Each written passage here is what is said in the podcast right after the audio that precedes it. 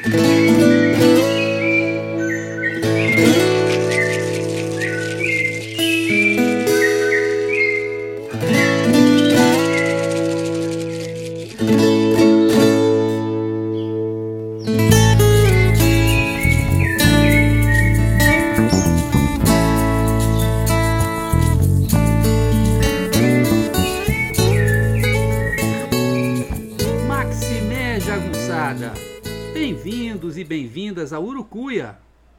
podcast feito para te ajudar a ler Grande Sertão Veredas e outras obras do nosso amado João Guimarães Rosa.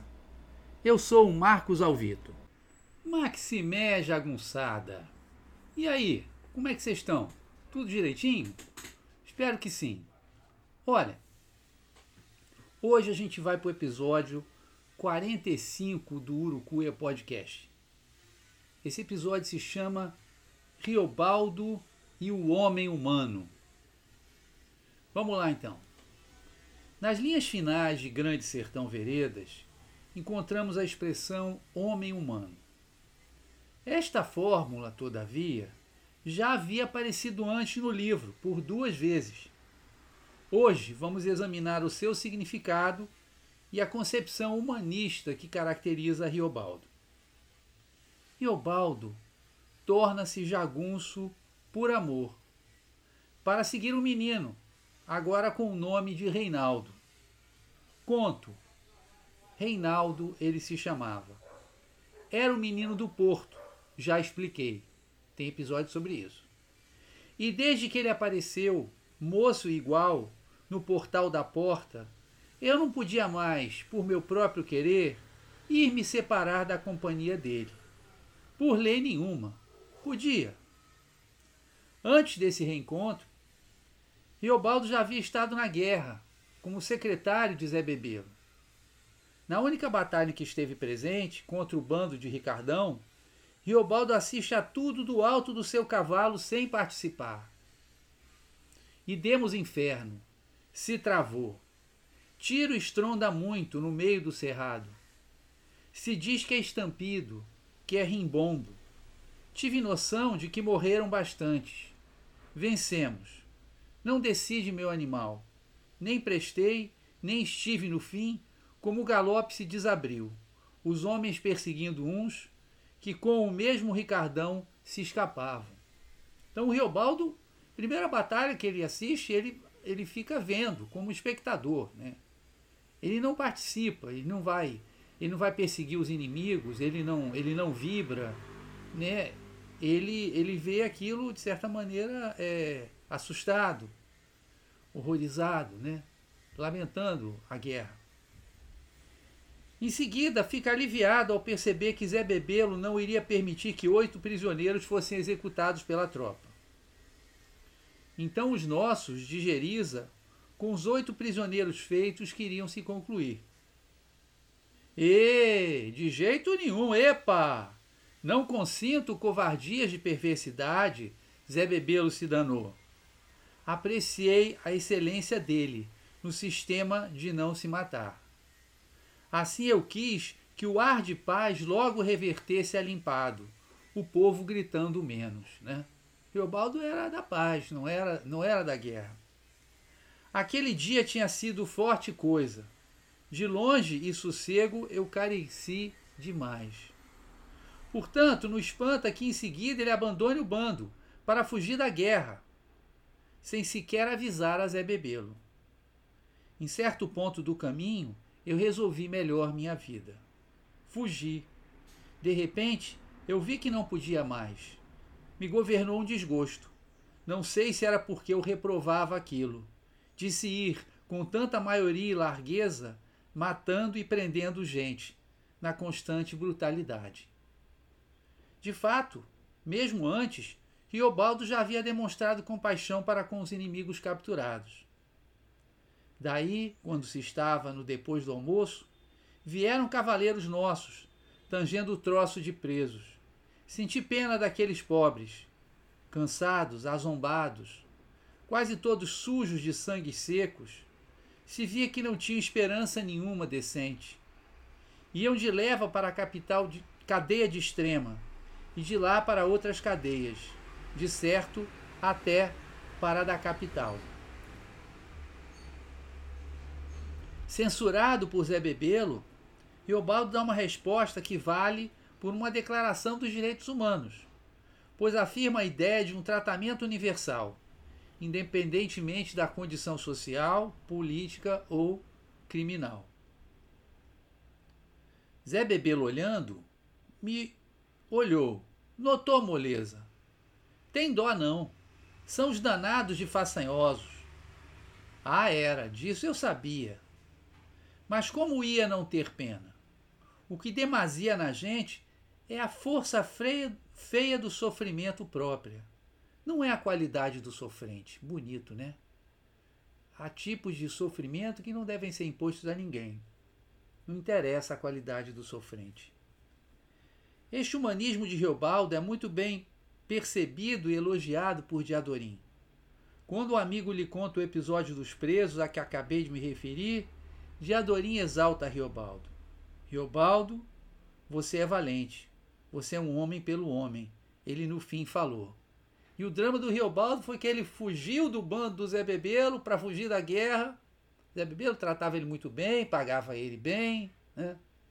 Ele não era obrigado nem a participar da guerra, na verdade. E, por amor, ele volta para a mesma guerra, só que agora do lado do bando do Joca Ramiro, seguindo o menino que agora tem o nome de Reinaldo e depois de Diadorim. Coitado de Riobaldo, jagunço por amor. Outra situação em que Riobaldo demonstra essa atitude de compaixão para com o inimigo é quando um dos bebelos é capturado pelo bando do Hermógenes. Acreditando que o rapaz iria sucumbir à faca do Hermógenes, Riobaldo é tomado de uma enorme aflição. Um ficou preso, nem tinha nenhum ferimento. Que é que vão fazer com ele? Eu perguntei. Será que iam matar? É verdade, acho que sim. Pois, amigo, a gente tem lá meios para guardar prisioneiro vivo? Se degola é da banda da direita para a esquerda. O que o Fafafa me respondendo. No que dizia, ele tinha razão. Mas quem seria que ia cumprir de dar o fim naquele pobre moço? O Hermógenes? De certo era ele. Cocei os olhos. Eu queria saber e não saber. Sabia nem o nome, como se chamava o rapaz que ia morrer, assim no meio de toda a boa ordem, por necessidade nossa. Porque se solto, ele tornava a se juntar com os outros, dar relatórios. Vim para a beira do córrego. Vendo como levavam o rapaz, como ele caminhava normal, seguindo para aquilo com seus dois pés. Essa injustiça não podia ser. Assim, os que passavam, depois de certo, que de certo iam para matar.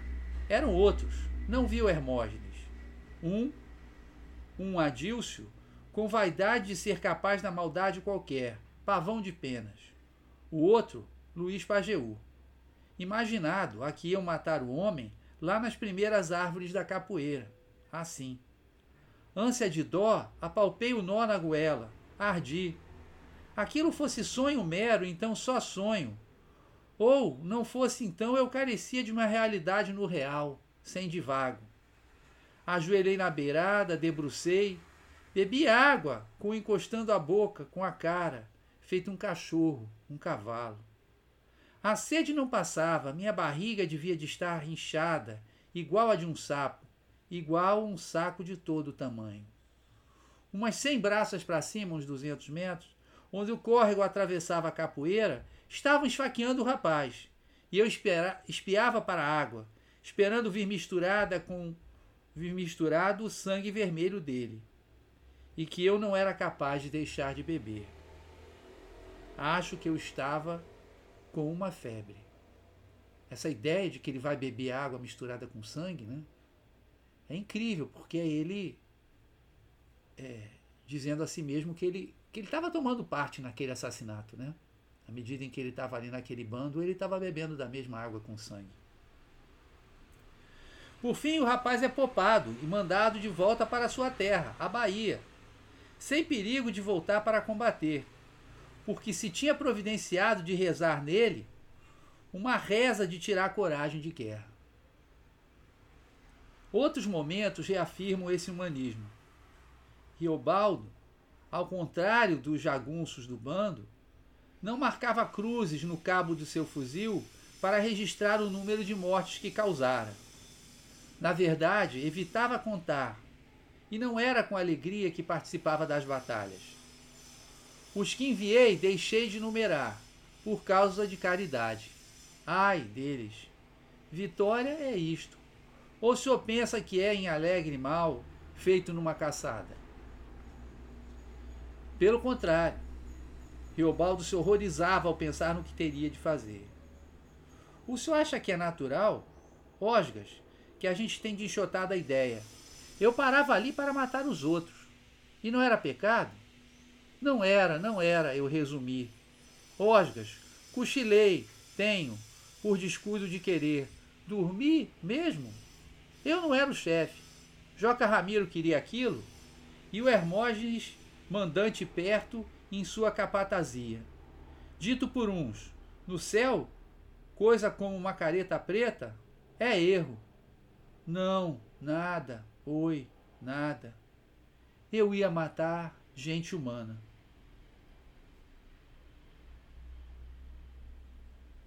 Embora fosse o melhor atirador do bando, não se gabava do sofrimento imposto às famílias dos que caíam sob seus tiros, ao contrário de outros jagunços as coisas que eu nem queria pensar, mas pensava mais, elas vinham. Veso de falar, ou seja, costume de falar, do Geraldo Pedro que disse: Aquele? Ah, hoje ele não existe mais. Virou sombração, matei. E o Catocho contando do outro: Lá tem uns órfãos meus. Tive de matar o pai deles. Por que era que falavam essas perversidades? A maldade de Hermógenes homem que tirava seu prazer do medo dos outros, do sofrimento dos outros, era algo insuportável para o Riobaldo. Não conseguia conviver com isso. O Hermógenes era fel dormido, flagelo com frieza. Ele gostava de matar por seu miúdo regozijo. Nem contava valentias, vivia dizendo que não era mal. Mas outra vez, quando o inimigo foi pego, ele mandou: Guardem este, Sei o que foi. Levaram aquele homem entre as árvores de uma capoeirinha, e o pobre ficou lá, nhento, amarrado na estaca. O Hermógenes não tinha pressa nenhuma. Estava sentado, recostado. A gente podia caçar a alegria pior nos olhos dele. Depois de um tempo ia lá, sozinho, calmoso, consumia horas afiando a faca. Eu ficava vendo o Hermógenes passado aquilo, ele estava contente de si, com muita saúde, dizia Gracejos. Então, o Hermógenes é essa figura que se alegra em fazer o mal, se alegra em causar o sofrimento e a dor. E é o antípoda do Riobaldo. Né? É import importante notar que a primeira vez em que aparece a expressão homem humano, ela se refere ao José Alves, um rapaz com problemas mentais, que corria nu pelo cerrado e que é confundido pelos homens com um macaco vultoso, morto a bala, destrinchado e servido como repasto. Até a mãe dele aparecer e apontar o terrível engano. É que o bando tinha tentado atravessar o liso Suarão e eles estavam morrendo de fome, né? estavam literalmente, é, é, digamos assim, enlouquecendo de fome. Por isso, né? talvez eles não não tenham, não tenham visto, não tenham percebido, né? não tinham vontade de perceber que ele, que ele era humano. E ele diz assim, né? É, mas o interessante é que Riobaldo afirma a condição humana do pobre rapaz, o seu estatuto de homem humano. Com outros nossos padecimentos, os homens tramavam zuretados de fome, caça não achávamos, até que tombaram a bala um macaco vultoso, destrincharam, quartearam e estavam comendo. Provei. Diadorim não chegou a provar. Porquanto, juro ao Senhor, enquanto estavam ainda mais assando e manducando, se soube, o corpudo não era bugio, não. Não achavam o rabo. era homem humano, morador, um chamado José dos Alves. Mãe dele veio de aviso, chorando e explicando. Era criatura de Deus, que nu por falta de roupa, isto é, tanto não, pois ela mesma ainda estava vestida com os trapos. Mas o filho também escapulia assim pelos matos, por da cabeça prejudicado. Foi assombro.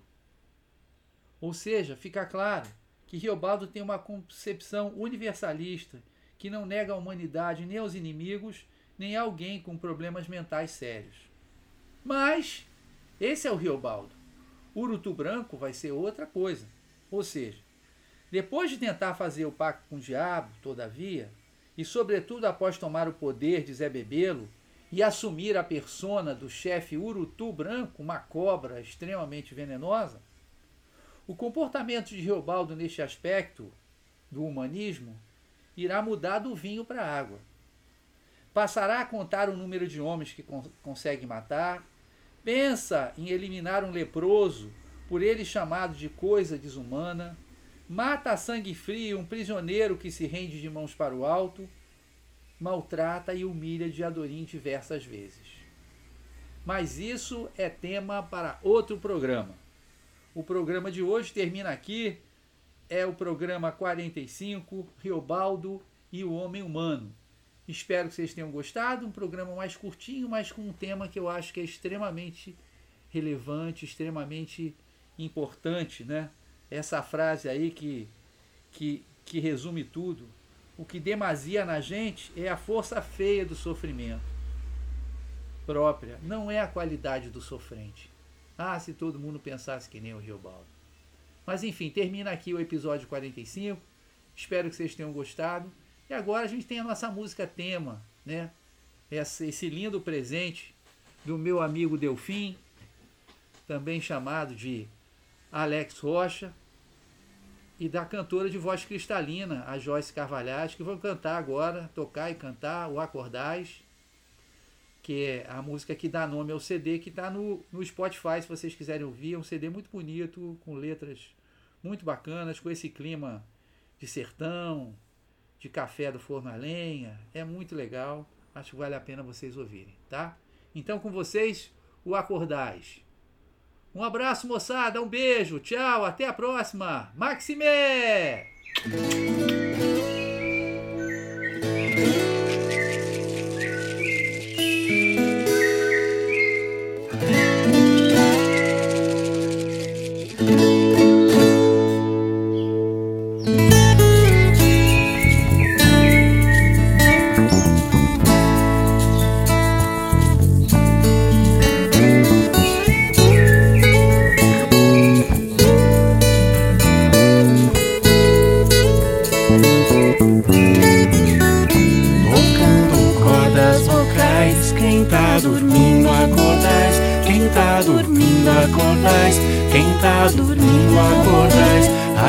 agora adentrais. Quem tá dormindo, acordais. Quem tá dormindo, acordais. Quem tá dormindo, acordais.